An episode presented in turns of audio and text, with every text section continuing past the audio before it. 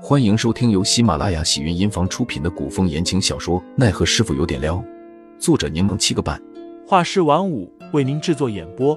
一场古言爱情、官场恩怨的大戏即将上演，欢迎订阅收听。第六十三章：人不可貌相上。推杯换盏间，小雨也跟着一起醉了。他脚步虚浮的架着杜潇潇去床榻休息，刚到床边。就感觉一阵晕眩，睡了过去。然而，刚刚还满眼迷醉的杜潇潇，虽面色酡红，却无比清醒的站在一旁。杜潇潇整理了下衣服，确定小雨昏睡不醒后，偷偷出了屋子。他来的时候就看到了一辆马车神神秘秘的停在巷口，又被听雨轩的人从后门引了进去。马车车主身形偏胖，留着八字胡，额角有一块小小的红色胎记。杜潇潇虽然记性不太好，但多亏上次赵雪玉给自己的资料名册，还是从那人脸上的特征认出了对方是当朝的工部尚书，只是不记得对方叫什么了。若工部尚书过来买情报也没什么特别，但他一副烦躁不悦却又鬼鬼祟祟的模样，实在可疑。而他身边的小厮手中还拎着一个神秘的箱子，刚巧赵雪玉又亲自接待贵客，说不定有什么猫腻。所以，杜潇潇借着上官飞鹰离开的事故做惆怅，饮酒装醉。杜潇潇因为来过听雨轩多次，所以对于里面很熟悉。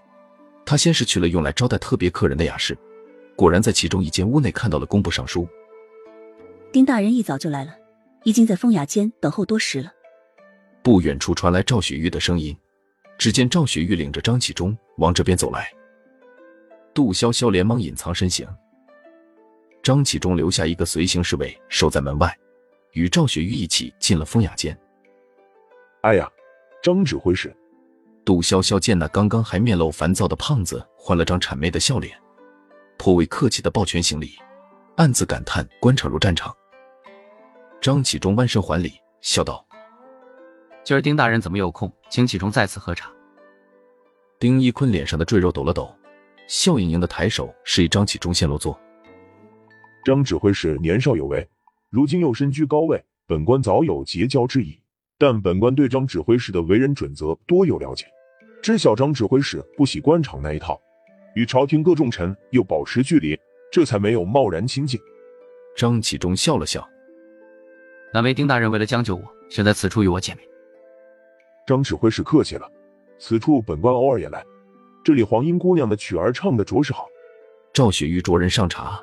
丁一坤看了眼赵雪玉，赵雪玉会意，扶了扶身子，说道：“雪玉就先退下了，二位大人有需要，可随时传唤丫头们。”杜潇潇见赵雪玉准备出来，又担心起来，他怕赵雪玉会去找自己，发现自己不在雅室，可他又不想离开。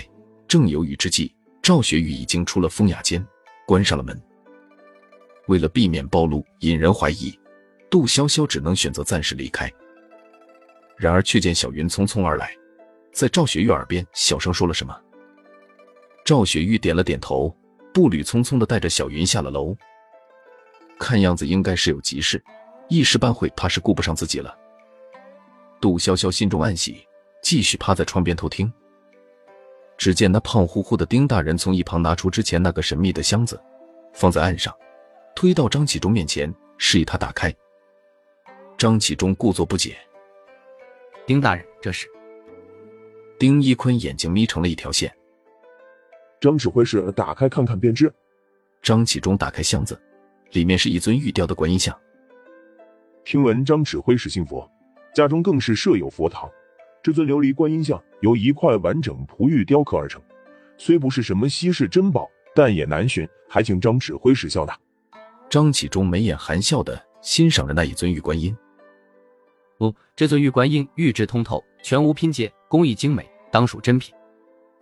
丁一坤听罢，连连笑着说：“张指挥使喜欢便好。”张启忠合上箱盖，又将箱子推了回去。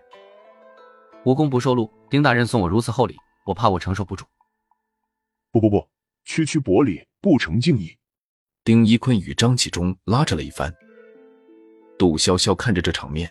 让他想起了以前过年亲戚给红包，也是这般推搡拒绝一番，丁大人，我真的不能收。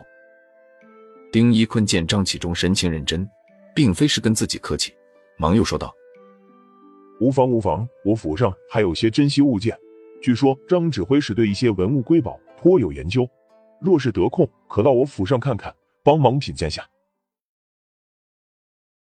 听众老爷们，本集已播讲完毕，欢迎订阅专辑，投喂月票支持我，我们下集再见。